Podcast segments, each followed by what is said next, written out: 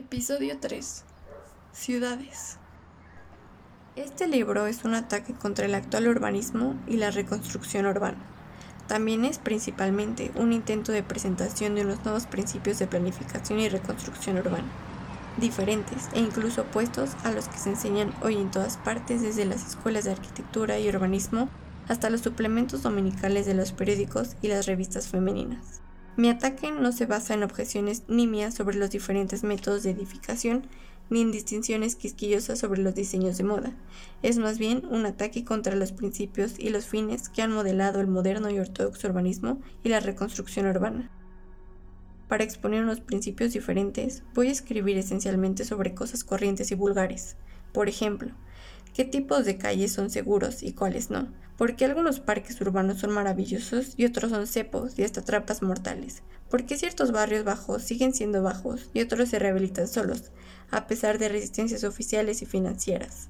¿Por qué el centro de una ciudad y las áreas comerciales se desplazan? ¿Qué es, si es que es algo, una vecindad auténtica y qué labores hace, si es que hace alguna, en las grandes ciudades? En resumen, escribiré sobre cómo funcionan las ciudades en la vida real, pues solo así conoceremos qué principios urbanísticos y qué prácticas de rehabilitación pueden estimular la vitalidad social y económica de las ciudades, y qué principios y prácticas matarían esos atributos.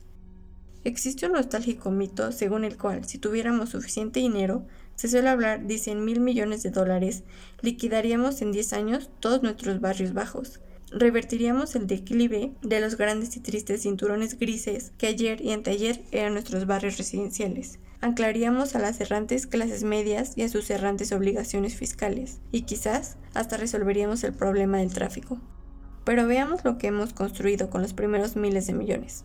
Barrios de viviendas baratas que se han vuelto peores centros de delincuencia, vandalismo y desesperanza social que los barrios bajos que iban a sustituir promociones de vivienda de renta media, auténticos milagros de monotonía y regimentación que se han parpadeado contra la vitalidad y exuberancia de la vida ciudadana. Barrios residenciales de lujo que mitigan la inanidad o eso intentan, mediante una insulsa vulgaridad.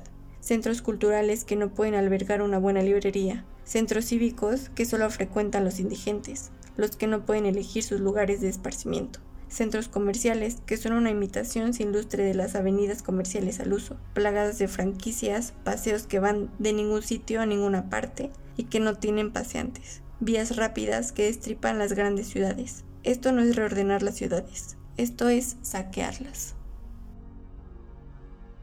Muerte y vida de las grandes ciudades. Jane Jacobs, 1967.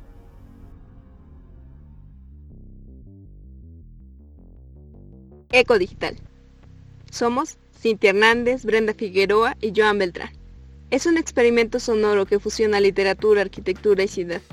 Se desarrolla en el año 2020 durante la fase de contingencia sanitaria por COVID-19, desde tres diferentes localidades del estado de Hidalgo, Actopan, Ciudad Sagún y Pachuca. Puedes ver más información y notas de las cápsulas en amorfo.com.mx, diagonal nodo, diagonal eco digital. La música que utilizamos es autoría de diversos creadores, viajamendo.com, bajo una licencia de Creative Commons. Las ilustraciones son de Brenda Figueroa, la producción es de Nodo Sonoro. Puedes encontrarnos en Spotify, Apple Podcast, YouTube y con el hashtag EcoDigital20 en Instagram.